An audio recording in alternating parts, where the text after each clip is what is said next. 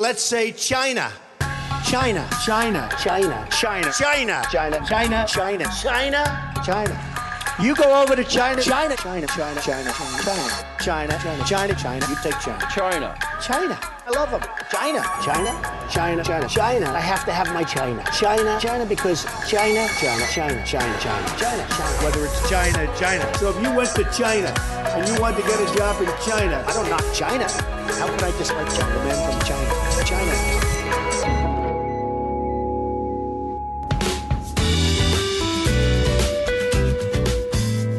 A escada é uma construção que serve para fazer um deslocamento vertical. Nem sempre é assim, mas tem um jeito de facilitar tudo isso. De elevador? Não.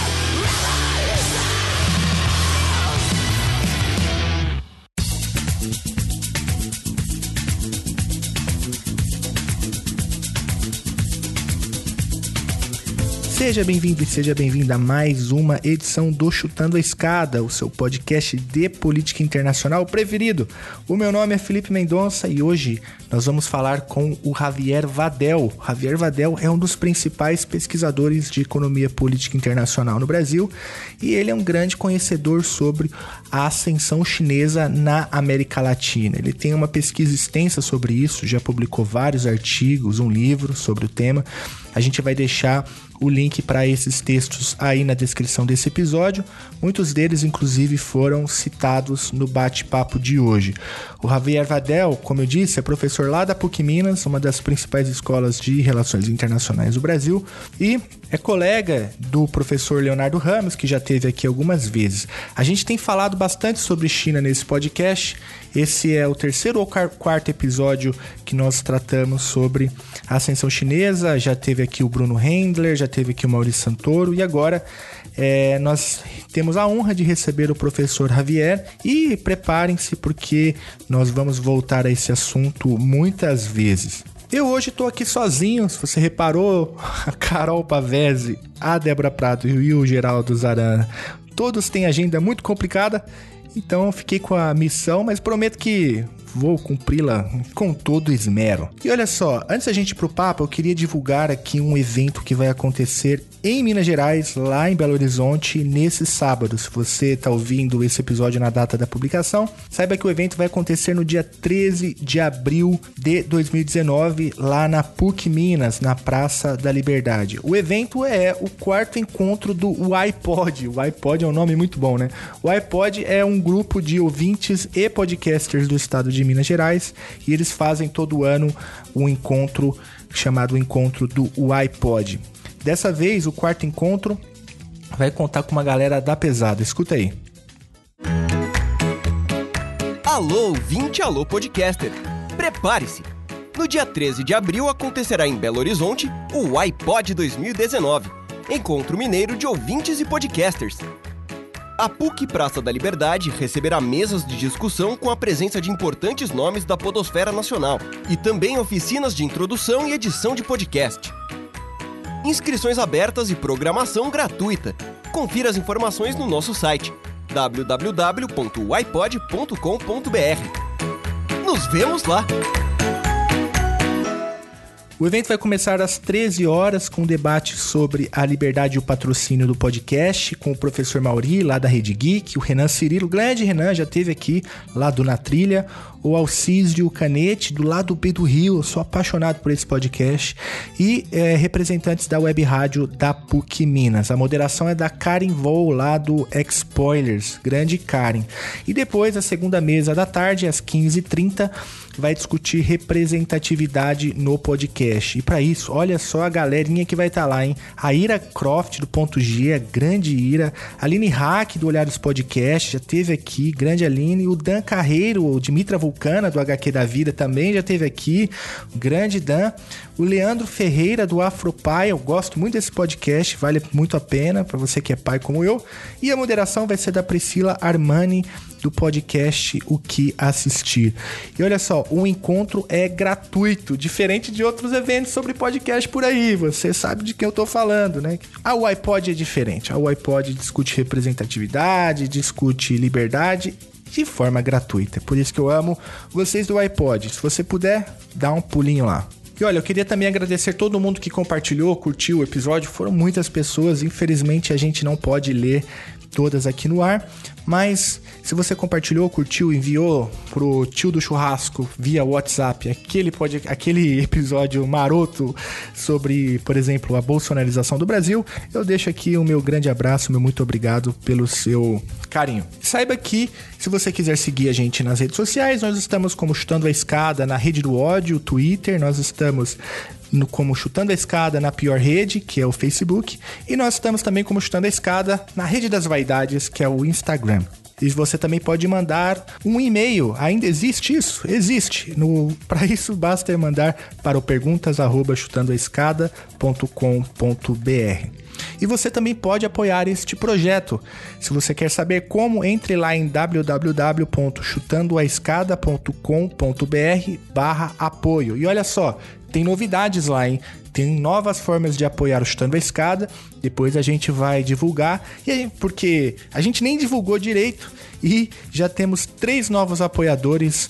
E são eles: o Pedro Luiz, o Democrático, o Danilo AB e a Carol Rodrigues. Muito obrigado vocês três por apoiar o Chutando a Escada usando uma metodologia diferente que a gente ainda nem divulgou. Aguardem, divulgaremos no próximo episódio. Mas se você quiser spoilers, você pode entrar lá em www.chutandoaescada.com.br barra apoio. Eu queria também dar uma, mandar um abraço pro Eduardo Góes, um dos apoiadores do Chutando a Escada, grande apoiador inclusive, que encontrou comigo lá na PUC Minas, na mesma PUC aonde vai acontecer o evento da iPod e a mesma PUC que o Javier trabalha, é professor lá. Eu estive lá segunda e terça dessa semana, é, coincidentemente, e encontrei o Eduardo Góes, um apoiador do Chutando a Escada, e eu queria deixar aqui um abraço para ele.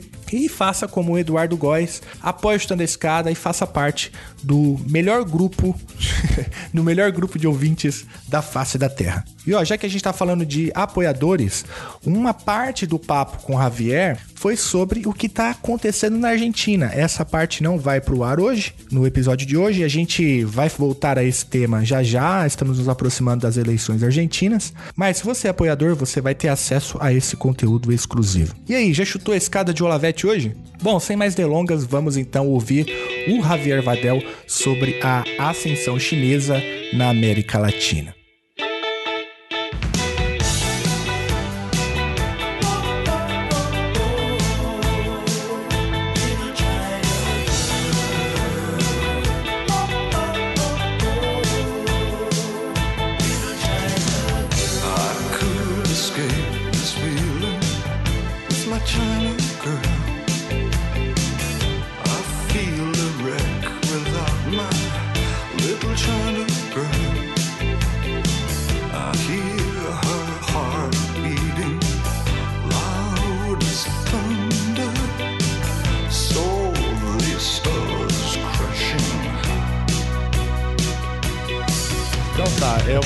Abertura meio, meio rápida aqui, Javier. Então, você me corrigir se eu tiver errado.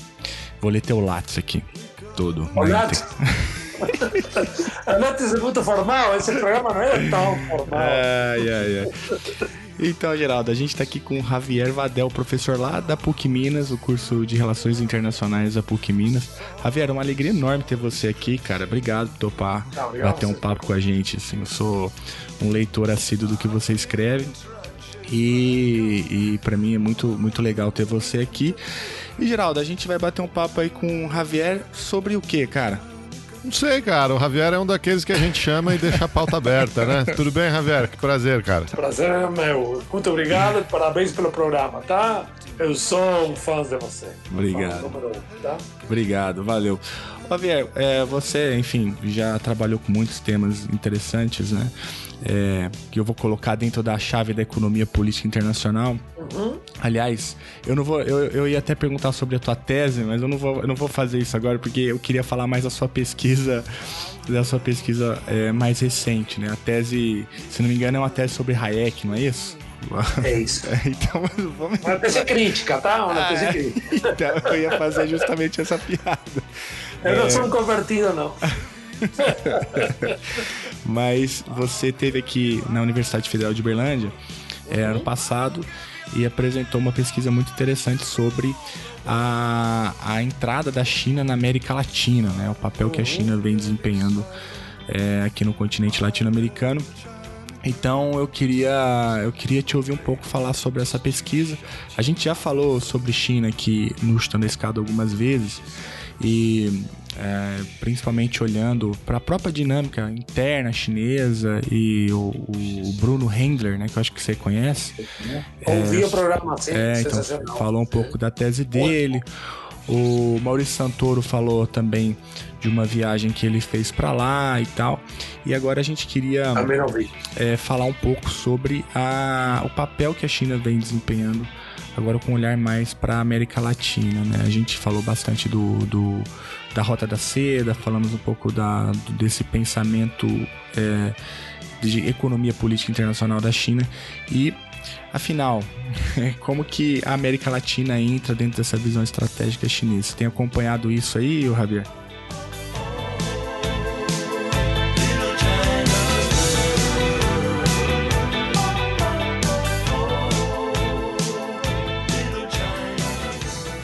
Eu tenho acompanhado e tenho escrito alguma escrito sobre sobre a relação China-América Latina. É interessante porque hoje eu não sou referência na China, eu não sou sinólogo, mas é, tudo começou lá num paper em 2007, um artigo que eu publiquei, já se passaram mais de 10 anos, e a presença chinesa e os dilemas que a, a China traz né, é, no mundo, nesse novo mundo é, da interconectividade, globalização chinesa, é, fez com que isso virasse uma bola de neve, né?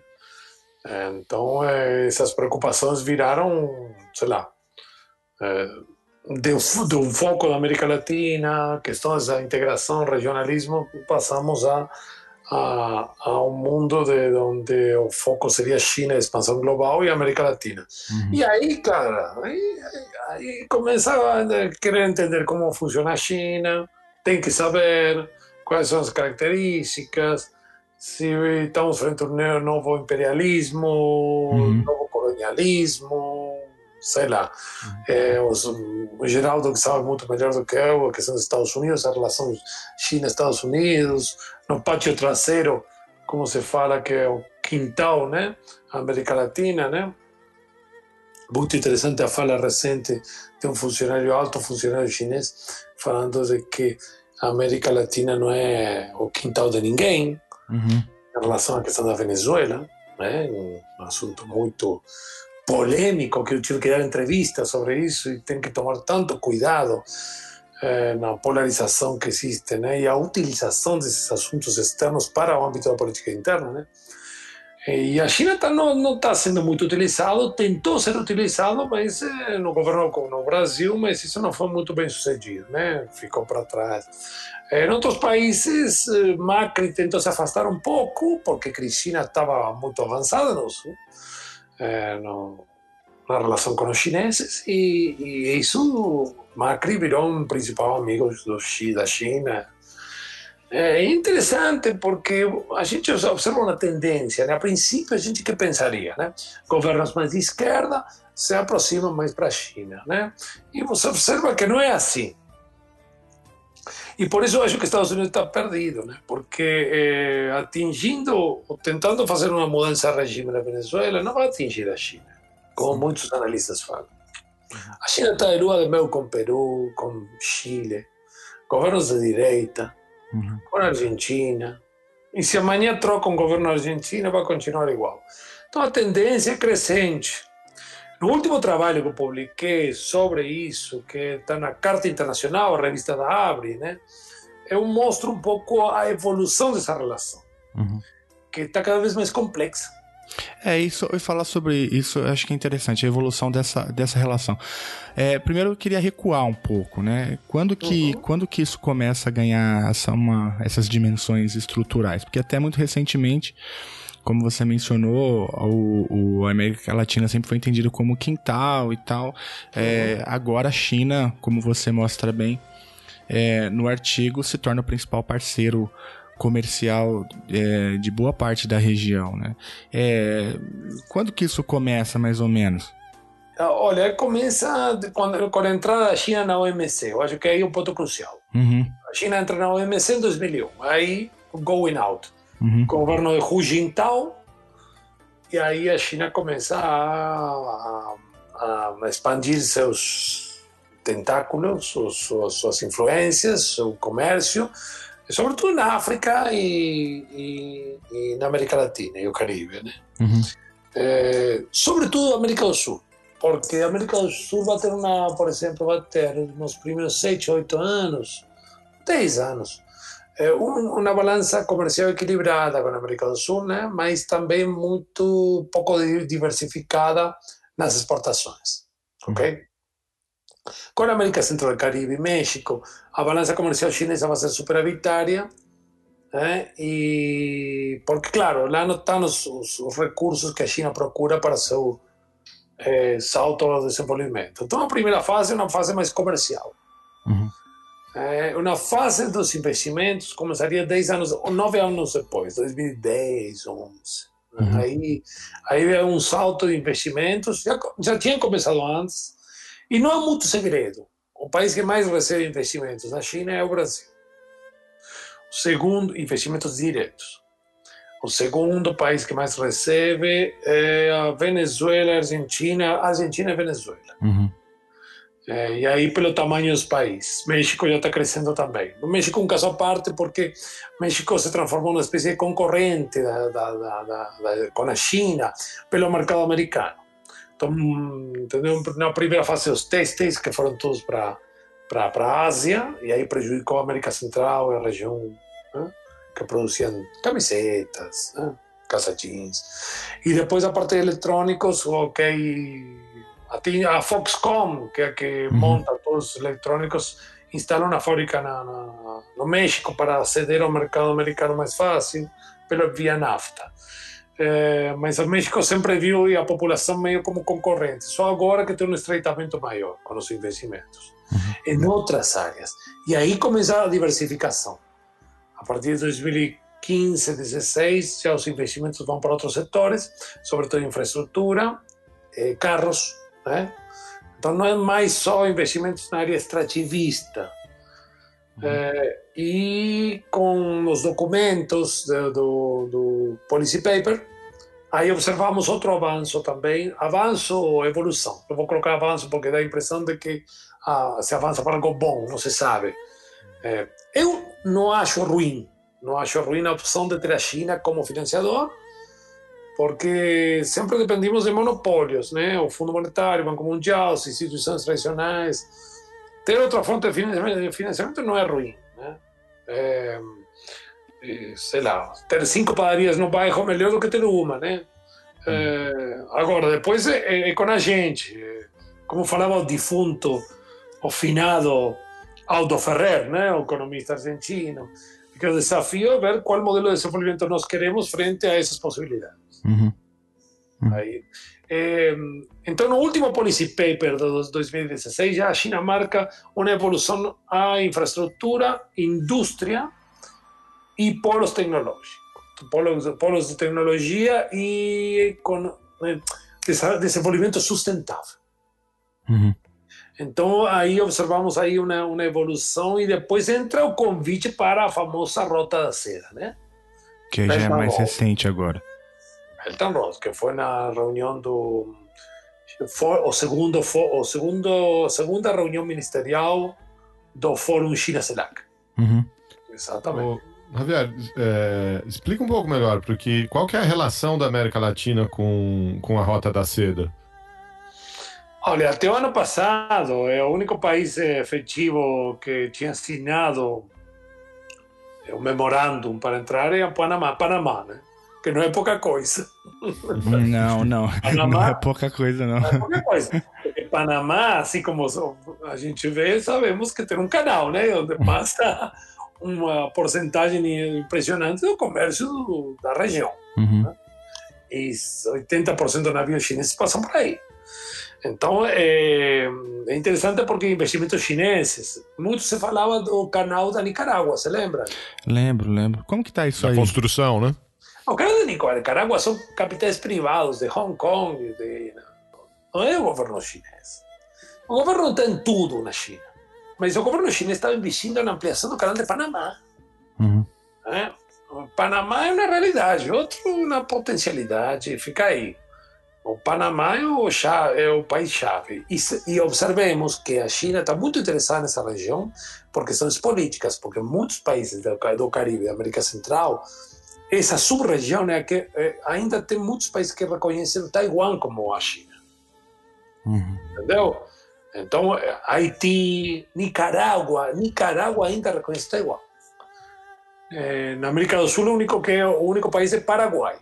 Há uma diplomacia do dólar né? Uhum. O dólar do dinheiro para que Taiwan dá muita ajuda, né? É, e a China conseguiu virar três de uma vez. El Salvador, que foi de uma surpresa, República Dominicana e Panamá. Na ordem seria Panamá, República Dominicana e El Salvador. El Salvador. E Estados Unidos não gostou, porque geralmente isso tem uma negociação prévia entre, aí a lógica entre Taiwan e China, né? E Taiwan tem um governo de um partido meio rebelde. E, e, então, geralmente, essas conversas acontecem previamente entre China e Taiwan. Parece que houve poucas conversas. Panamá foi chave, mas já começaram a virar o jogo esses países. Né? É, e agora, é, você me pergunta, a, a Rota da Seda, Belt and Road, né? em português seria o cinturão e a rota, é uma realidade que veio para ficar, porque é um projeto que não é eura, eurasiático, é global. Então, isso esqueçam. Aí tem, a América Latina vai ter que estar dentro em algum momento. Já tem eh, os últimos, no mapinha estava Trinidad e Tobago, que parecem pequenos países, mas são importantes, tá? Eh, porque são pontos fundamentais, inclusive de portos e de muitos, muitos, muitos países do Caribe também são paraísos fiscais, né? Então, a China utiliza os mecanismos ocidentais, esses paraísos fiscais. Né? Panamá, Bolívia, Bolívia eu acho que assinou um memorandum, e vários países da América Latina participaram do primeiro fórum da Rota da Seda, dentre eles Argentina, Chile. Os presidentes foram. Macri esteve presente e a Bachelet estava na China, no, na primeira reunião. E agora vai ter a segunda. O Brasil mandou um terceiro escalão no governo Temer. Não sei se é o vice-ministro das Relações Exteriores, mas eu acho que é um erro não, não ver essas oportunidades e não participar. É, ou participar tem que participar. Você tem que estar na mesa para ver o que acontece. Se você é convidado. Não tem jeito. É, é... Agora vai acontecer a segunda. Então, é... ficou bem claro com o Wang Yi, o ministro das Relações Exteriores chineses, na última reunião é, de 2018, né, de, de, do Fórum China-CELAC, que eh, foi um convite aberto para todos os países, os 33 países da região, é, para a Rota da Seda. E aos poucos, é, um, é como a Itália recentemente, né, a Europa. Já o primeiro país do G7 já assinou um memorando para entrar no, no, na Rota da Seda. Né? A Itália entrou. E com investimentos muito grandes. Oh, eu eu tenho um paper que não foi publicado agora, que é sobre essa questão especificamente, Felipe e Geraldo. É, é, e eu fiz o levantamento dos portos, onde a China tem investimentos. Na Europa e no norte da África. É impressionante. Praticamente todos. Eles têm investimentos de infraestrutura pesados. E o porto fundamental. O porto da Grécia, Pireus, já está controlado pelos chineses. Valência, Espanha. Na Itália, o memorando vai Geno, eh, Gênova, Trieste, Palermo. E do outro lado falta mais um. Gênova e Palermo, Trieste e Ravenna. Os venezianos não gostaram, porque parece que não tinha dinheiro para eles. Sim, é sério, o governador de, de, de Veneto não gostou da, do acordo, porque pode ser porque a Liga Norte, a Liga Norte de Itália, que é da Aliança, o terceiro partido da Aliança Governante, da direita, é, eles são mais resistentes a essa questão, mas os outros dois partidos são mais pragmáticos. Eu acho que eles não vão receber, receber investimentos. Ô, Javier, e quando você está falando desses memorandos, né? É, só explica para só explica para o ouvinte, né? É um documento bilateral entre um país interessado é, em fazer parte do, da, da Rota da Seda, do Belt and Road Initiative, né? Mas o que que, o que que contém nesse memorando? São promessas de investimento? São, são exceções? O, que, que seria um, mais ou menos um, um memorando padrão aí bilateral? Em realidade, é, o convite é assim, é, tá, o fundo da Rota é uma, uma questão que tem, alguns países assinaram um fundo, acho que são 40 bilhões para começar, né? Que a maioria são a China que, que, que financia, e o memorándum, por exemplo, o exemplo da Itália. Como a Itália está na União Europeia, tem que tomar muito cuidado que tipo de acordo assina. Então, supostamente não é um acordo de livre comércio, então é um memorándum no qual se prevê a possibilidade dos investimentos, em que lugares e em que setores. Ok? Sim, promessa seria, né? É, e como isso aplicar? Eu tive a oportunidade de dar uma olhada assim rapidamente nos da Itália agora, é, e é, é especificamente isso. É, é um foco de infraestrutura. Né? E isso supostamente tem que cumprir algumas regras da União Europeia, mas isso não, não está estipulado. Como vai fazer? Como, como? Supostamente tem que seguir certas normas. A Itália fala que não vai violar nenhuma norma da União Europeia.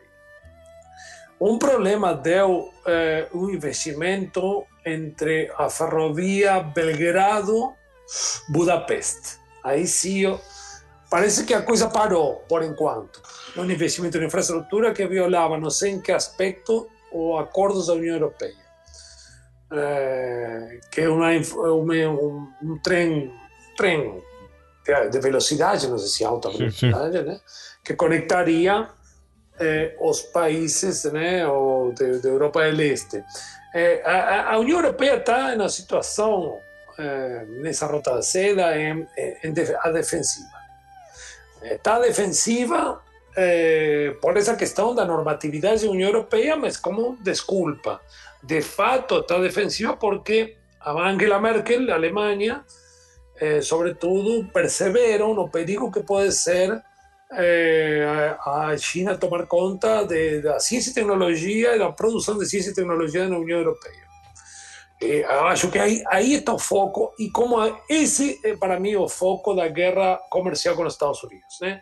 Eh, a questão de quem controla a tecnologia, eh, não só 5G, 5G é um, um aspecto da tecnologia, mas agora a União Europeia compras de chineses de empresas estratégicas europeias já estão colocando empecilhos. Estados Unidos faz isso há muito tempo. Giovanni Righi já mostrava em 2005 uh, a resistência do Congresso americano em não aprovar compras chinesas de indústria de petróleo naquela época. Né? 2005, estamos falando. Então, os europeus agora estão caindo a ficha, porque lembremos que a China compra a, a empresa de robôs KUKA, alemã, altíssima tecnologia e a China controla mais da metade dessa empresa com a transferência lógica da tecnologia, né? Robotização, né? automação, tá? Então a Europa está resistente, está defensiva. É, é por essa razão que vê com a China está com um acordo que é uma espécie de memorando, mas é um acordo de estratégia chinesa, fazer foro, fóruns de cooperação. De, de, eh, 16 mais 1, que são com os 16 países da Europa do Este mais a China. Depois tem o Fórum China-CELAC, com 33 países da América Latina. Sim. O mais antigo é da África, FOCAC.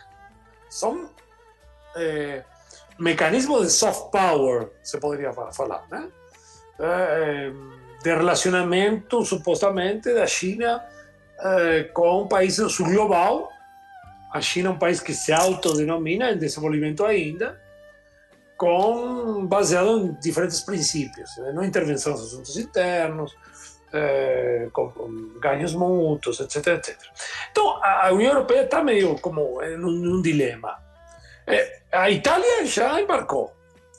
E aí entra uma questão que eu discuti com um amigo meu e que conversei com o Felipe outro dia lá na, em São Paulo, na USP. Uhum. A questão do Estado-civilização. Que, que negócio é esse? Na matéria Financial Times aparece isso, que o novo Estado... E eu acho que a Itália embarcou nessa, cara. Ah, é? E a italiana tem uma matéria muito boa, falando sobre esse acordo e falando de, eh, da relação da, da, civilização italiana como algo ale, muito além, muito mais importante, que você vê voltando à rota da seda de Marco Polo.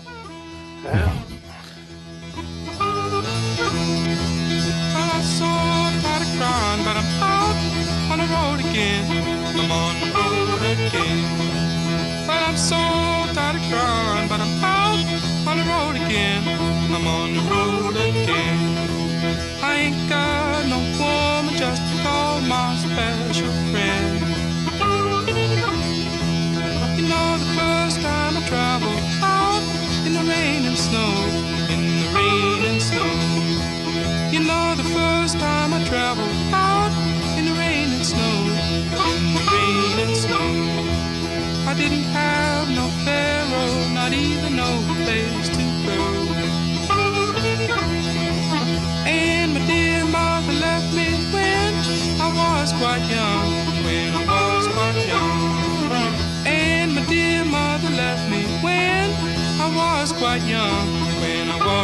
young. She said, Lord, have mercy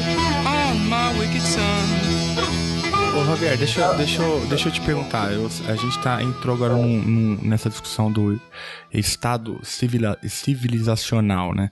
É, com, que é o, o, conceito que já começa a aparecer. Isso, né? isso. Mas é. explica para o nosso ouvinte do que, que a gente está falando aí. O, que, que, o que, que é esse civilizational state? E por que, que ele ajuda é. a entender Itália e Estados Unidos? E outros Não, países. é interessante porque a, a, o conceito é puxado e é trazido por um inglês, né? Martin Jacks. Uh, Martin Jacks e tem um livro que se chama When China Rules the World, quando a China governa o mundo, e a tese básica é muito simples, não é muito complexo, um, texto, um livro legal, histórico. É, ele fala que eh, no, a China, a Ocidente ve a China como un Estado nacional modelo occidental. Y a China nunca fue ni nunca será un Estado nación occidental. A China se, se, se autopercebe y se coloca en el mundo como un Estado de civilización. Ahí comienza eh, carregando todo ese componente civilizatorio e histórico que a China posee. Algunos autores, un chinés escribe sobre eso, é, é, o Wang, é, perdão, Chang, adapta essa ideia de Martin Jacques e fala da China como sendo um estado civiliza civilização. Mas é muito interessante é, porque é, esse estado civilização, essa ideia né, é, que o chinês gostou para si mesmo, né, é, ela é emulada ou imitada em outras regiões, como na Índia. É, o governo Modi, na Índia, fala de é, trazer a cultura indiana e a civilização indiana como fundamento do Estado Nacional. Isso está falando um ministro, olha que interessante, o ministro de Modi, agora não lembro o nome dele,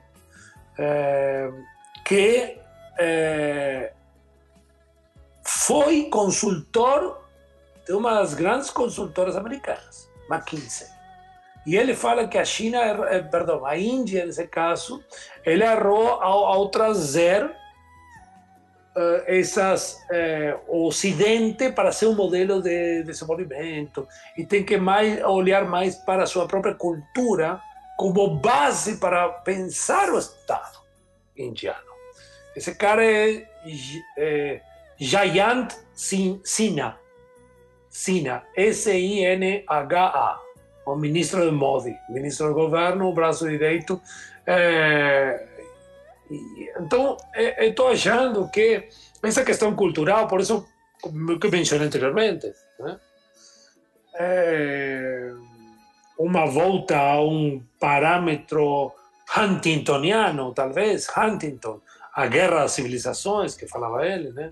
não nesses, nesses critérios de guerra, mas de se pensar frente como uma resposta a uma globalização americanizada ou uma crise da globalização neoliberal, é, voltar para as próprias culturas para repensar o Estado Nacional. E aí isso tem muitas derivações. Uhum. Você pode ter o caso do Brasil, se acoplando a uma cultura judeu-cristã uh, liderada por Donald Trump. Não, isso é bem. O, o, interessante de resgatar o Huntington e essa ideia da civilização é que, uhum. e, e, e aliada à política, a nova barra velha política externa brasileira é que pro Huntington a América Latina não era considerado Ocidente, né? Então, então é, esse... Eu acho que tá mais perto é, López Obrador no México. então até aí a política externa brasileira é anacrônica, né? Enfim, mas essa, essa é uma, uma questão... Eu pensava a mesma coisa, né? porque nós, né, nós, estamos, a, nós estamos fora da, uhum. de, da ocidental. América Latina era outra coisa, lembra, né? Uhum. Antes, uhum. era outra coisa. Mas que tem a, isso provoca certas reações, né? Porque se você embarcar na cultura ocidental, vamos para o Brasil, e, e, e, a penetração chinesa seria um elemento estranho a, a essa nossa cultura sobre esse determinado parâmetro só. Mesmo isso misturado com anticomunismo, uma retórica de Guerra Fria, também anacrônico, uhum. anacrônico, porque eu não acho que vivemos num mundo... Tem gente que uh, fala que vamos ter uma nova Guerra Fria, né? É, é. Eu não acho, porque estamos todos dentro do capitalismo. Uhum, Agora, é. as contradições estão aqui dentro e tem que lidar. Vai ter disputa de poder, pode ter conflito em algumas áreas específicas, eh, nos setores de influência, ok, é, regiões específicas é, de conflito, é, tem o perigo nuclear, lógico, tem grandes potências com armamento nuclear, né? China, Estados Unidos na parte econômica, mas tem a Rússia aí, né, com grande, grande aliado da China, e é um elemento geopolítico que tem, não, não pode deixar de ser considerado, porque não existiria Belt and Road Initiative, a, a iniciativa da Rota da Seda, sem, sem aliança russo-chinesa. Uhum fundamental. Talvez isso é isso o maior fracasso da política externa do Obama, talvez, não sei. É essa essa é, aliança tão forte é, entre a Rússia e a China, né? Ô, Javier, deixa eu fazer um parênteses aqui, voltar um pouco.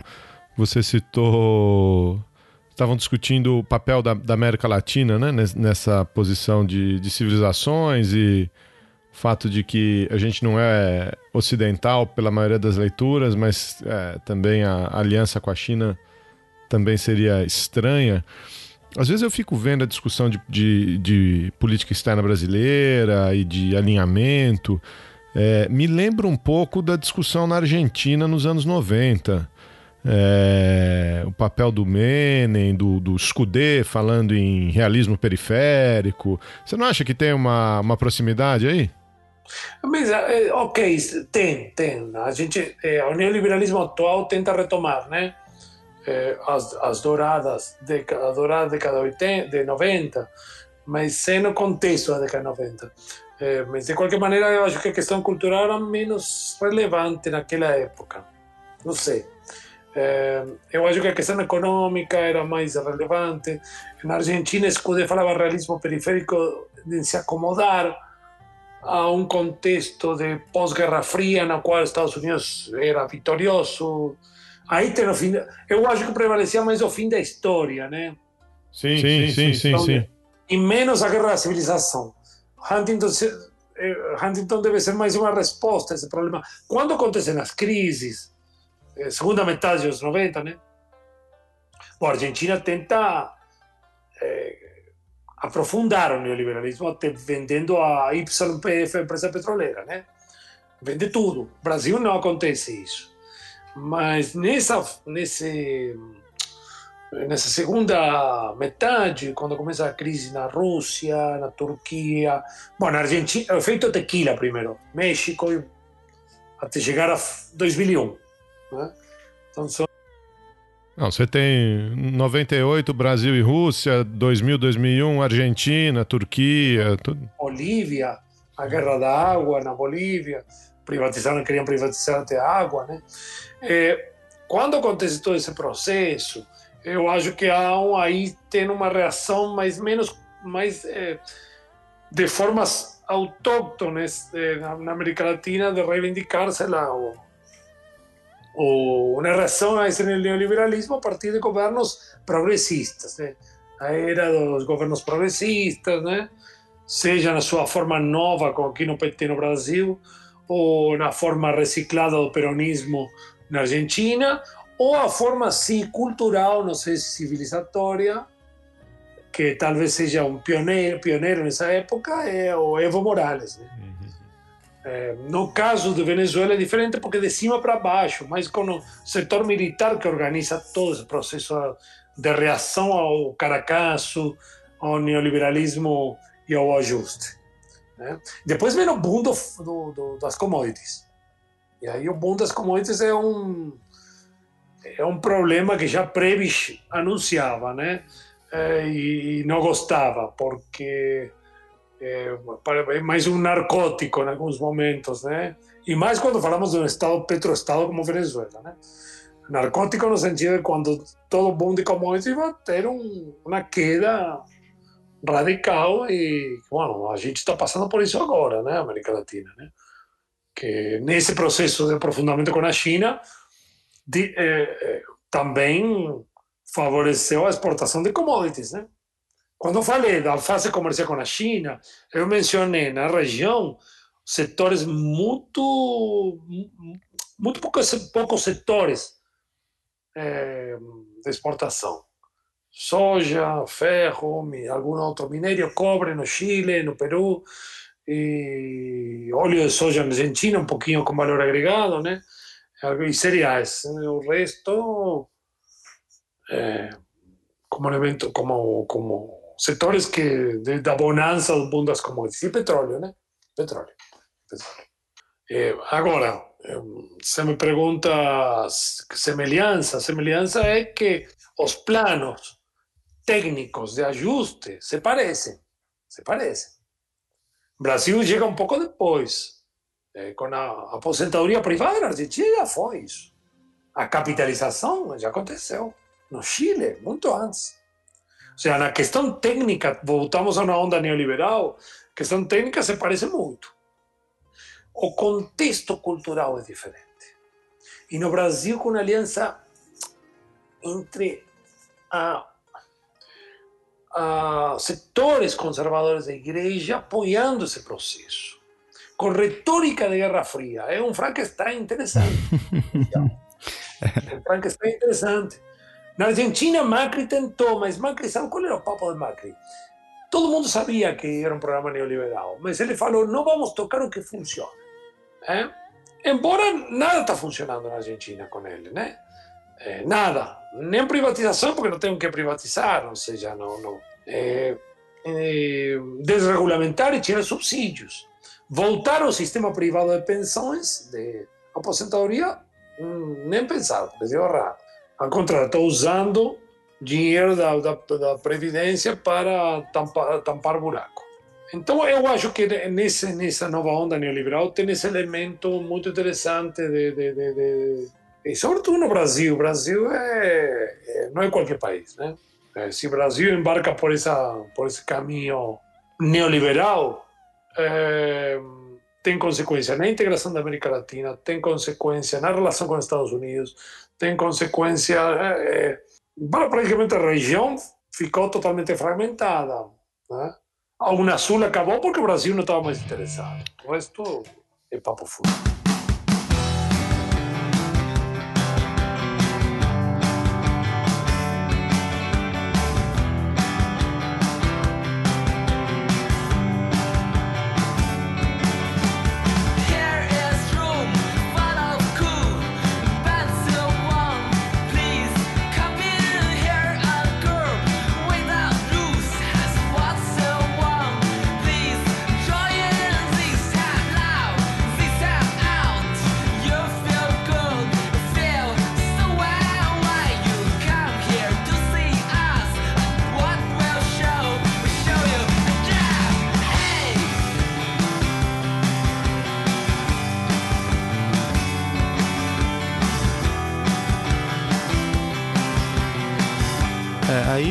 Aproveitar essa deixa justamente para para resgatar algumas coisas que a gente conversou aqui, né? É, eu vou tentar fazer um apanhado. É, a gente começa falando sobre a entrada da China aqui no, no continente latino-americano. Você não usou o termo, mas aí já é uma apropriação que eu faço da sua fala, né? Tem ali três ondas principais, a de 2001 em diante, quando a China entra no MC, aí a China entra de, comercialmente na região, depois a segunda onda de 2010 em diante, já com um, um, aporte de investimento externo pesado na região, e depois de 2015 com uma diversificação dos investimentos, já saindo é, é, apenas a, da, dos commodities, né, e investindo em outros setores estratégicos. Depois a gente daí a gente vai para a rota da seda, né? É, e, e, a gente mostra o tamanho do projeto chinês, que envolve a América Latina, mas não só. Né? A América Latina é parte, é uma peça, um grande tabuleiro geoeconômico que a China tem, tem construído, que passou passando pela Itália, passando pela Índia.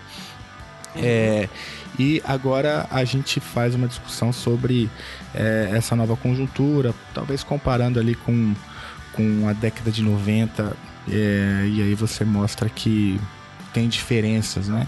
É, e a gente acaba desembocando nesse Frankenstein que virou o Brasil. Mas é, a partir então disso, é, desse, desse, todos esses elementos que a gente é, acabou de levantar, eu queria tocar justamente nesse assunto que você mencionou no final, sobre a Unasul, né? Que agora é, foi desmantelada e o novo governo, junto com uma composição aí com outros países da região, propõe a criação de um novo fórum, o ProSul, né? Que eu detestei o nome, ficou muito. É... eu não vou nem falar que eu detestei a ideia, né? O nome também é ruim, né? O nome, não é assim. Mas a, a questão é a seguinte: é, é, nas suas pesquisas você também menciona a integração regional, o papel da CELAC. É, qual que é, então, a, a, a, sua visão sobre o futuro da integração regional na América Latina, né? com a entrada chinesa, com esse aporte chinês, com a resistência é, é, da diplomacia bom, americana? A sim, a, desculpa, a grande diferença entre os 90 e hoje é a China também, também. Uhum, uhum. É, como um ator extra-regional muito presente é, por muito tempo. Agora, é, a pergunta que você faz é, não, é, não, não é de fácil resposta, porque é, para falar de, integração, de, de, desintegração, você tem que estar integrado previamente. Uhum. Tem autores que falam de desintegração da América Latina, mas qual integração? É, há um, um, o Mercosul está ficando meio uma ficção, porque o Mercosul eh, eu acho que deve ser o primeiro governo que eu lembro do Brasil eleito cuja primeira viagem não é ir para a Argentina. É, é o primeiro. Me corrigem, está, política externa. E isso marca, marca, marca uma tendência. Então, é, vai para Chile antes. Ok, Macri vem para o Brasil, né? mas não é o ponto. O Bolsonaro não foi para a Argentina. Uhum. E, olha que supostamente é um, um governo com tintes políticos... Sim parecidos. Uhum. Tem, Bolsonaro tem, o governo Bolsonaro tem muitas particularidades que você daria outro programa para vocês. mas, é, é, mas parecidos. E assim tudo não foi o primeiro país. Então, o Mercosul não é uma prioridade. Paulo Guedes falou uh, de um jeito assim, como esse governo fala no momento, mas de fato é o que eles pensam, né? Mais prioridade, sei lá, comprar algum equipamento de Israel e vir lá para Israel do que fortalecer a região, ok? E, e eles veem isso dessa maneira, ok? Então, a Unasul, a Unasul é um projeto que nasce é, meio com resistência do governo Néstor Kirchner na Argentina. A Argentina nunca gostou muito da Unasul. Paraguai Uruguai, mais ou menos. Depois embarcaram nessa, claro, depois foi o secretário Néstor, mas a sul-americanização das relações é, não é um não, é um projeto do Brasil, é um projeto é, desde o Barão, Barão de Rio Branco, é, a, a, passando por vários governos, Brasil e Sul-América, Sul-América. Para a Argentina sempre foi mais interessante geopoliticamente a latino-americanização, assim como para o México. Né? Embora uh, houve uma confluência ideológica, não, mas não foi pela ideologia que a Unasul funcionou. Isso em primeiro lugar. A Unasul não mencionava aspectos econômicos, salvo questões de infraestrutura. E aí sim entravam, talvez, o papel das empresas do Brasil. Né? Naquele primeiro momento, eh, que era muito interessante. E também a Venezuela, que poderia, com a política do petróleo, eh, promover certas eh, alianças de cooperação, como, foi, como é ou foi a ALBA. Então você tem uma. Alguns falam de regionalismo à la carte, a colega eh, Cíntia, do Equador. Eh, outros falam de regionalismos em fases, aberto na década de 90, depois o pós-liberal. José Briceño, outro amigo, fala, eh, grande, grande colega intelectual, fala do pós-hegemônico, porque não porque vai superar a hegemonia, mas que vai além do pós-hegemônico. Hoje, uma retomada eh, uma preocupação maior dos Estados Unidos com a região e uma decadência desse, desse regionalismo pós-hegemônico. E o que sobrou é a CELAC, sendo um regionalismo um pouco mais frouxo, hum? eh, embora a CELAC eh, foi, foi eh, um, uma ideia interessante porque transformó a América Latina y el Caribe en un actor de interlocución con la Unión Europea y con la China, sobre todo. Con la Unión Europea hubo muy, mucho entusiasmo primero y la segunda reunión no aconteció. Tengo texto de Sanauja, o grande también prolífico colega español, que um texto sobre a CELAC e a União Europeia, com muito entusiasmo, com algo estratégico, e o segundo já se dilui. A questão da Venezuela entra como variável interveniente, mas agora com a China a coisa eh, promete, promete mesmo, porque eh, houve muita participação, a China está muito interessada em em ter esse interlocutor. É, então, estamos numa fase, não estou falando que o regionalismo, perdão, a integração morreu, mas as dinâmicas regionais continuam. Continuam. Né? E o Brasil vai ter que. A, a, os setores dentro do Brasil estão, acho que, pensando muitas coisas. Porque os setores industriais do Brasil são os que mais se beneficiaram no processo de reprimarização da economia com a região com Venezuela, com Argentina, com Equador, com Peru. O setor agora estão repensando os produtores agrícolas, com a questão da lá dos países árabes né, e os problemas que pode ter com a exportação. Então, a, eu acho que a, a, as fichas estão caindo. Eu acho que o Brasil não vai renunciar totalmente à região, mas não vai ser no curto prazo que a ficha vai cair. Né? É, o caso da Argentina é, é diferente porque Argentina por si só não tem poder para aglutinar a América do Sul. É, mas sem Argentina, Brasil também não consegue fazê-lo. É um dilema interessante regional. Né? Desde a época de Vargas com Perón, é, a ideia da América do Sul é, você tem que trazer a Argentina. E a ideia da sul-americanização sul é, é uma, um objetivo geopolítico do Brasil. Então, hoje parece que esse governo não tem interesse. Agora, em toda essa fragmentação, a China não tem nenhum problema. E nesse sentido é muito interessante, porque a China não impõe um modelo de desenvolvimento dela para os outros. Se você vai privatizar e vai aplicar uma política neoliberal radical, e vai vender, os chineses vêm e compram, não tem problema não, nenhum problema. Então, é, é, é, é uma, umas contradições, os, os paradoxos de o que eu menciono no trabalho não foi publicado sobre a Rota da Seda, a ser publicado na Argentina, não posso, numa revista lá, é, e a nova globalização chinesa mas que no, nos planos nacionais os modelos, modelos de desenvolvimento são variados. E se os países aplicam neoliberalismo, abertura, privatização, os chineses estão na condição de que eles têm tudo para ganhar. Para ganhar licitações, para ganhar eh, compras e vendas de empresas interessadas. Né? Eh, já observamos a Electro, Eletropaulo, a Eletrobras, os chineses estão aí, sobretudo em infraestrutura. Agora, eles não vão te impor aplicar um programa neoliberal. É, é, um dos paradoxos aí nesse. É o que eu falei antes: Estados Unidos está preocupado para a ingerência chinesa na Venezuela. Estão, mas a China não interessa. A China tem um bom relacionamento com o Peru, maravilhoso, aliás. Maravilhoso. Com Bolívia, bom, Bolívia é um governo centro-esquerda. Com Chile. Com Chile tem tratado livre comércio. Ô, ô Javier, quando, tem... quando o Léo teve aqui, ele, ele até falou que ele definiu de um jeito que eu achei interessante. Falou certamente liberal, mas não neoliberal. Eu achei, achei interessante o jeito que ele colocou. É mais ou menos isso, né? A China com a região, né? Uhum. É porque, sabe por que essa diferenciação? E concordo em parte com o Leo. A gente diz, bom, somos colegas, sempre publicamos juntos, debatemos, um está a favor, de acordo em uma coisa, outro não outra.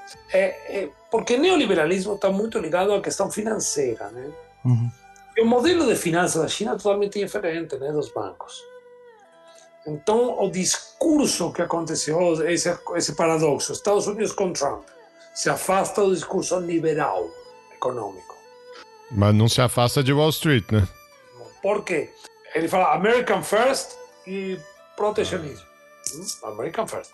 Simultaneamente, Xi Jinping, o presidente da China, faz um discurso pró-globalização, pró-liberalismo, pró-abertura de mercados, comercial. Agora, a liberalização chinesa está ligada ao comércio e investimentos em áreas de infraestrutura ou produtiva. Né? É, a função dos bancos chineses e dos novos bancos é, do BRICS e do outro banco, como é que se chama? O, é, o Banco Asiático de Infraestruturas, Investimentos em Infraestrutura, eles são controlados pelo Estado. Não há um, uma liberdade financeira desses bancos. Os bancos têm metas e o Estado controla esses bancos, seja no âmbito multilateral, o BAI, o Banco Asiático de Investimentos em Infraestrutura, e os bancos BRICS, que menor escala, né? seja os, os grupos de bancos chineses que financiam os investimentos, Exim Bank, China Development Bank, o Banco de Desenvolvimento Chinês, e tem um banco eh, também da África, desenvolvimento da África, né? É, é, é outro modelo, é outro modelo é, de expansão da China. Quando o Leo inventamos o termo Chinese Embedded Uhum. Liberalismo. Uhum. Esse, esse é um conceito muito importante, né? Chinese Embedded uhum. Liberalismo. Uhum. É, para mostrar que é diferente. Agora, é, é, é, muito interessante porque esse modelo vai destruir o outro, não sei. o modelo mais neoliberal. O que sim que a China tem interação no modelo neoliberal. A China quer participar do Banco Mundial e a reforma prometida ainda não aconteceu no Fundo Monetário também, né? É, maior tem participação no BID, é, que é um banco regional, né? A China está entrando e quer entrar nas organizações tradicionais ocidentais liberais. Uhum. Agora, ela tem seu próprio modelo chegando aí. É, esse, esse, essa interrelação não sei como vai se, vai se dar, né? e tem muitos recursos. Aí, aí é um, um, um vamos ter que esperar para ver, né? É, tem todo um debate sobre no mainstream das relações internacionais, sobre se a China vai entrar em conflito ou vai se incorporar no esquema liberal. Aí tem os debates mais variados. Tem os chineses também fazendo debate também. Mas eu acho que essa solução do, do, do, do liberalismo embutido é uma solução muito interessante, né? É, é um conceito muito interessante para pensar esse, esse fenômeno, porque enfim, é um conceito rico, né? Eu me lembro lá do John Ruggie, quando eu estava pensando a construção da, da arquitetura econômica no pós-guerra. Eu acho que é um conceito rico para entender essa conjuntura também. Estou curioso para depois ver esse, esse artigo, para ver como vocês aplicaram. Nós, apre apresentamos lá no Equador e estamos aí no meio do caminho, né? Mas de qualquer maneira, eh, tem um problema, diferentemente do Ruggie, que ele pensa como Carpolani, em propósito social, uhum. um propósito social, né? É, eu não estou vendo um propósito social universalista na China. É muito difícil pensar universalismo como um propósito social de criar algum pacto como do pós-guerra né, entre capital e trabalho, no âmbito das nações. É, se isso acontecer, vai acontecer no âmbito de cada nação, na sua especificidade. Uhum. É, ou seja, esse modelo chinês de Belt and Road, iniciativa, infraestrutura, investimentos, ok? Na África, muito forte, né? É, eu não estou vendo que isso também tenha um, um, grau de universalidade como se tinha o mundo de pós-guerra na, na, Guerra Fria, sobretudo na Europa Ocidental e, bom, welfare state da Europa Ocidental, né? É, frente ao perigo comunista e Estados Unidos com o New Deal, né? Uhum. É, não sei se isso pode ser replicável no plano global. Agora, que isso inspira, que isso traz ideias novas de como domesticar os capitais financeiros, traz. Uhum. Agora, qual é o grau de margem de manobra que a Argentina, por exemplo, pode ter hoje? Qual é o grau do o Brasil? Um pouco mais. Javier, acho que é interessante essa, essa discussão, é, mas eu não. Eu quero ver o seu trabalho, o trabalho do Léo, porque apesar do Rugg falar em, em, propósito social, em função social, acho que é a, a expressão que ele usa, o, essa, essa, esse propósito ele foi, vamos dizer assim, desenvolvido no sistema na base da tentativa e erro, né? É, o projeto inicial americano era muito mais liberal do que viria a ser o, o liberalismo embutido, ou embedded liberalism, né? É, então. Enfim, é Guerra Fria, como meio comunismo, também ele fez isso. Né? É, e também, isso. se, me permite um outro contraponto, não sei se vocês vão concordar. É, eu também, o mesmo aquele liberalismo embutido, ele também não era universal, né? É, ele, ele também tinha um desenho muito delimitado no mapa, né? É, Principalmente por conta disso que o Javier acaba de falar, a Guerra Fria divide o mundo, então é, é universal dentro do mundo ocidental, é, então tem esse limite também. É, e, e o Ryan fala nos países desenvolvidos do norte, porque a América Latina, bom, uhum. aí, aí teve essa experiência populista, desenvolvimentistas, né? Sim. Na, na América Latina. É, pra gente aqui eram ditaduras amigas, né? depois eu vi o documento da CIA que, que né, depois parece que a CIA se arrependeu. de ter apoiado o golpe no Brasil. Mas enfim, essa é uma outra questão. Sim, são documentos que você tem que colocar. Eu não sei em que medida esse documento falou desse, desse jeito. É. É... Se arrependeu e fez o que a respeito? Conta pra mim. O que, que eles fizeram a respeito é, do arrependimento? Eu fiquei com uma dó, Talvez... cara, da CIA. Eu falei, poxa, que pena. Eles ficaram, foram enganados. Nosso, né? Algum pai nosso, só.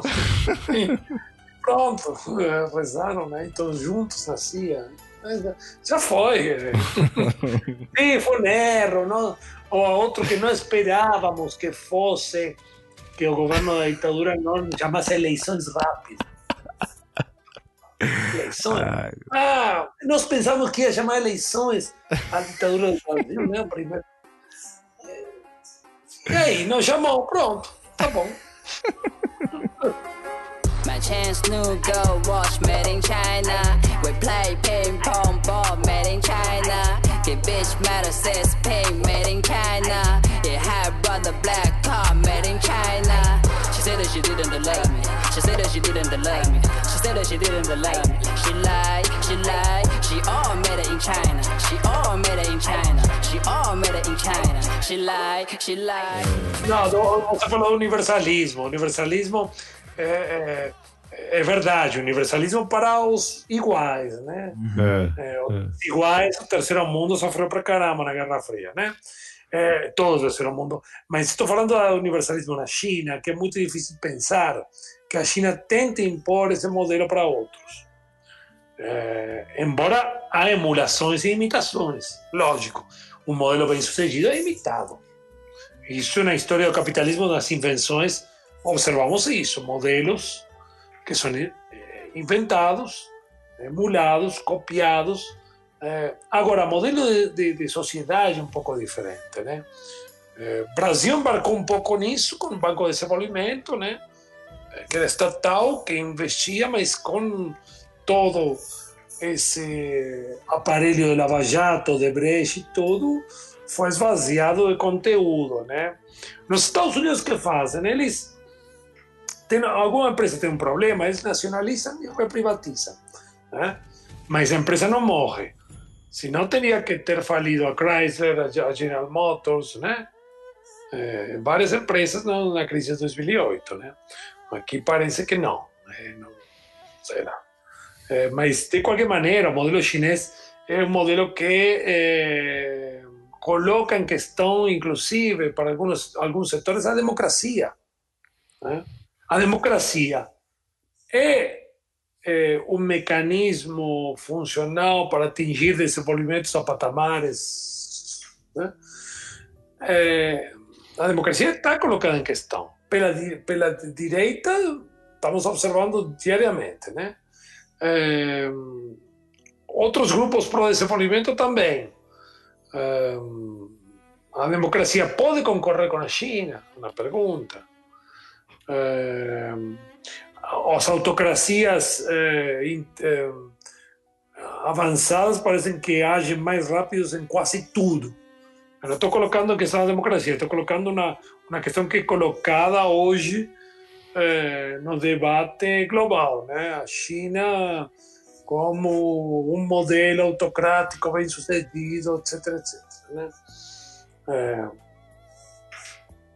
Porque a democracia sempre vai sofrer eh, impactos e crise, né? Tomara que não sofra como na década de 20 que os fascismos ressurgiram, né? É, o, a sua fala anterior, quando você estava mencionando a Venezuela e o fato de que os chineses não estão preocupados com uma troca de governo na Venezuela, né? É, ou que uma troca de governo não, não, não impedir a, atuação da China no, no continente. É, eu fiquei me lembrando do começo da década, é, no caso da, da Primavera Árabe, principalmente da intervenção dos, dos americanos e dos europeus na Líbia, né? É, que entram na Líbia para derrubar o, o Gaddafi. É, Passam-se alguns meses, o setor de petróleo da Líbia está completamente tomado por, por investimentos chineses, né? É, então não, não, não há essa, essa barreira, né? Você estava falando que os chineses não impõem uh, o modelo de desenvolvimento, eles não, põem nem, não impõem nem a ideologia, né? Eles não fazem nem questão de, de fazer negócios com, com, com governo simpático. Você veja, é, no, foi eleito o, o Jair Bolsonaro, Algumas semanas depois, estava o governo chinês é, convidando uma delegação do PSL a visitar, a conhecer, deu aquele. Para recapacitar. É, então. É, é a história da China, de talvez a reminiscência daquele reino, império do Médio, né? Da China, é Chongguo, é, de estados tributários. Você não impor é, nove invasões, invasões mas você recapacita, chama, olha, gente, acho que é melhor por aqui. É, eles sabem que também não tomam medidas chinesas muito precipitadas. É, eles, nesse sentido, interessante. E da Líbia você tocou um ponto crucial, acho. Que isso explica, em alguma medida, a virada italiana, o país mais afetado com a invasão da Líbia. É, os chineses foram afetados também nos investimentos na Líbia. E eles podem ser afetados na, na Venezuela. Podem ser afetados. É, é, eu acho que também passa pela Venezuela o relacionamento que o governo de Maduro tinha com, com Putin, com a Rússia. Eu acho complicador a mais para os Estados Unidos. Eu acho. nos acordos que Ramaduro fez na época de Obama. Você talvez saiba melhor do que eu. Foi a primeira vez que aparece com Obama a, a Venezuela como ameaça. Nunca aparecia como ameaça, aparecia como problema. É, eu não acho que a China vai perder muito se um governo opositor na Venezuela tomar poder. Né? A Venezuela é o país que mais não é o país que mais investimento recebe, recebeu da China, mas é o país que mais investimento, que mais empréstimos pegou da China. Outra variável. O segundo é o Brasil. Também pelo tamanho do Brasil, né? Mas é, a Venezuela disparado primeiro. Então, é, sim, tem essa questão financeira. Para a China isso não é grande. O petróleo para a China também não é. A Venezuela é um fornecedor de petróleo de 5% da China. A China tem toda uma diversificação do fornecimento de petróleo muito interessante. Ninguém ultrapassa mais de 11%, 12%. Então, é, também não é o petróleo em si. É, aí é uma questão já de marcar o terreno e marcar precedentes. Eu acho que a Líbia foi um, um elemento crucial para, para ver a questão da Síria, né, o comportamento da Rússia em relação à Síria, e agora a Venezuela. Né?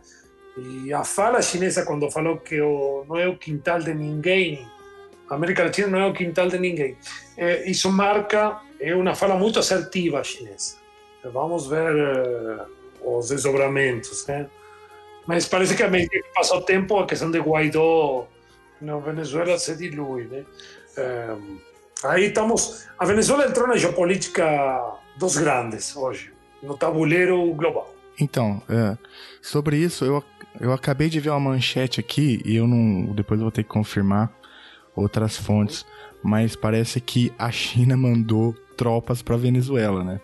É, a, se, a se confirmar. Parece que chegaram um avião. É, é. O que, o que demonstra bem isso que você falou, né? A Venezuela tá, tá em outro patamar aí, tem, tem outras questões. Então, se a China mandou mesmo, junto com, a, com as tropas da Rússia que já estão lá, mostra que o jogo é diferente, né? Sim, o jogo já é diferente.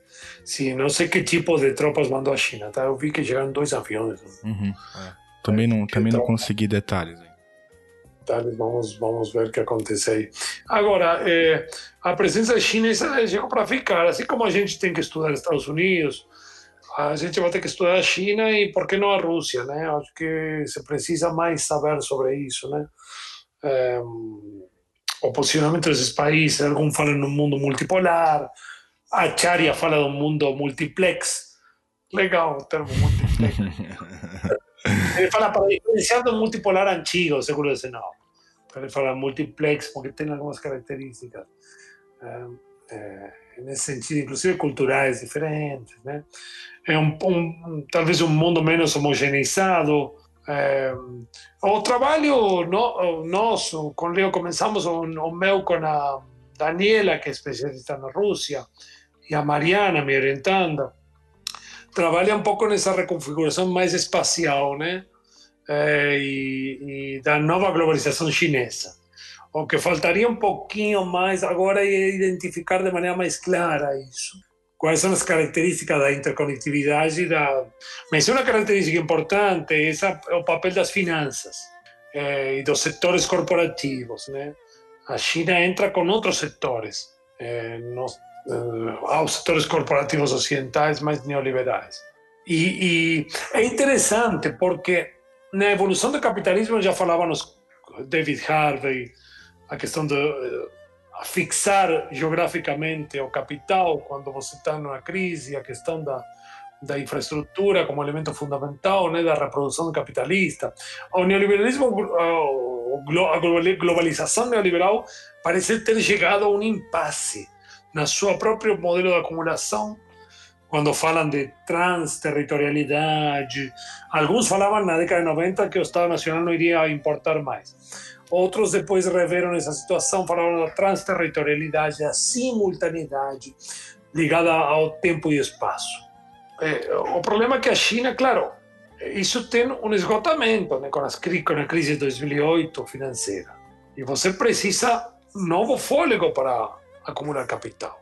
Se você não construir portos, se você não construir ferrovias, se você não construir estradas, é, o capitalismo não avança e o capitalismo porque o, a, a, a fase financeira se esgota, embrolhas. E depois, como reproduz? Eh, os cálculos do Fundo Monetário Internacional, do Banco Mundial e do Banco Asiático de Desenvolvimento, que é dominado pelos Estados Unidos e Japão, já calculavam um, um déficit absurdo em investimentos em infraestrutura na Ásia, de em torno de 7 bilhões, perdão, 7 trilhões, eh, em 2011, 12. O projeto Belt and Road e anúncio de Xi Jinping é de, 7, de 4 a 7 trilhões em investimentos em infraestrutura, começando pela Ásia. Então, a questão de portos é fundamental. É, e é, os investimentos, portos, estou falando como o, para rotas marítimas. Os containers chegam de por, por portos. Né? É, e nós, o que consumimos chega em containers. Né? Então, o comércio não é que morreu, só que a globalização neoliberal teve um foco financeiro muito forte e o segmento e um projeto de uma classe financeira muito forte. É, e que, e que aborda e abrange os sistemas, todo, toda a nossa vida, desde as aposentadorias, educação, setor financeiro tem tudo. Eles ganham sempre. Só que com o modelo neoliberal eles vão ganhar muito mais seja especulando, seja se apropriando, mercantilizando uh, nossa vida. Né? É, te falei, educação é uma, é um, as escolas privadas é um nicho maravilhoso de mercado, É, as aposentadorias, vamos supor que fracasse a capitalização como fracassou a Argentina, mas em dois, três anos pode fazer tanto dinheiro que o fracasso vai ser para a sociedade, não para o setor. Não vai ser para o setor. O setor é, começa a, a fazer a especular com outro tipo de papéis, né? É, bom, aí daria outra fala, mas de qualquer maneira, o que nós percebemos no trabalho é que é, esse modelo chinês pode promover no plano global, não nacional, global, novas, nova normativa. Né? novo regime, normas, princípios, em algumas áreas específicas. É, alguns colegas meus trabalham em cooperação sul-sul, diferente ao modelo da OCDE ou da OCTE. Né? É, outros trabalham em outros setores, né? a questão da moeda chinesa, o setor monetário. A nova normativa pode vir através, por meio, melhor falando, dos bancos é, controlados pelo Estado papel do Estado é diferente. E essa norma, nova normativa, eh, observamos no Banco Asiático de Investimentos em Infraestrutura, que, observem bem, não é pouca coisa, é o primeiro, a primeira instituição multilateral não liderada pelos Estados Unidos desde a Segunda Guerra Mundial. É a primeira. Com ambição multilateral mesmo, né? porque o Banco dos BRICS é minilateral, como França, não é multilateral. A Rota da Seda é um projeto multilateral, eh, de abrangência multilateral. Então, estamos frente a um processo de transformação muito interessante, eu, eu acho, né? Tem mais questões, questões do que, do que respostas frente a isso, né? Que bom, isso que é saudável, né? Se tivesse todas as respostas. Ah, aí, aí, aí eu vou, vou para Virgínia, onde está aquele rapaz. rapaz, eu falo, que todo mundo, né? O oráculo, né? O oráculo da Virgínia. Oráculo, claro. O guru, o guru. O cara tem poder, cara. O cara tem poder. Embora tenha menos seguidores no Twitter do que Eduardo Bolsonaro. É... Me refiro ao Carvalho, né? É. Ele tem menos seguidores do que do que os políticos é sucesso. Uhum. É, ele, ele tem um poder no governo, né? Mas eu acho que a, a penetração real, assim, na sociedade é, é, é pequena. Mas a penetração indireta é grande. É, não, a indireta também... é grande, fez é, dois ministros. Educação, é, na educação e no, e no, no Ministério das Relações Exteriores, né? Mas. Eu acho que tem menos vida. Eu acho que a educação vai fazer mais estrago, sabe? Uhum. Aí o palpite, não é oráculo. Né? Uhum. Uhum. Não, não, é um absurdo. É um absurdo. É, nem me fala do Mac que eu já fico nervoso. É, a gente fica, né? Nessa altura da noite tá, tem problema não. See the stone set in your eyes. See the thorn twist in your side. I'll wait for you.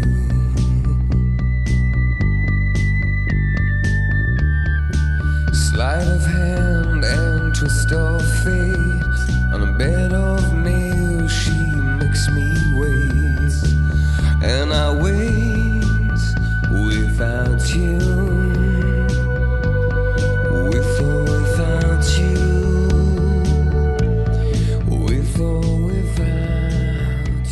Javier, cara, eu adorei o papo mesmo, bicho. Eu acho que a gente passou aí por que muitas questões. demais, eu- Não, queria- assim que é ótimo. Tem que é ótimo. Ah, parabéns pelo programa de vocês, cara, aí é, é, entrevistas interessantes, assuntos de, que vão além das relações internacionais, né? É, eu acho que ah, pegou uma, pegaram uma identidade interessante aí, né? Eu acho que tentou para dar certo. É, coloquem no lattes tudo isso, né? Ai, meu Deus, essa puta que pariu. Nossa, cara, esse negócio do latte deve O ser... lattes é fundamental, cara. Você tem seguidores pra caramba agora. Nossa, se eu fosse botar o Chutando Escada no, no Lattes, é 105 episódios, hein? No Lattes ia... Hum. É, às vezes os alunos escrevem, né? Pô, meu TCC é sobre tal tema, faz um episódio aí. é muito, É bom, é bom. muito bom. Claro. Cara, parabéns. É, o Geraldo deve estar tomando a quinta cerveja, né? Nó, geral deve Não, tá eu tomei só aquela lá. Eu tomei só aquela lá. Não quis, não quis sair da frente aqui do, do computador. E olha só, o papo foi tão bom que eu até me dei uma curada aqui, cara. Eu já tô até me sentindo melhor. Eu cheguei É verdade, você tá A com. A roupa- A minha melhorou, mas a sua melhorou. Foi muito bom. E semana que vem eu tô aí, ô Javier. Eu vou, eu vou dar aquele curso lá, seminário.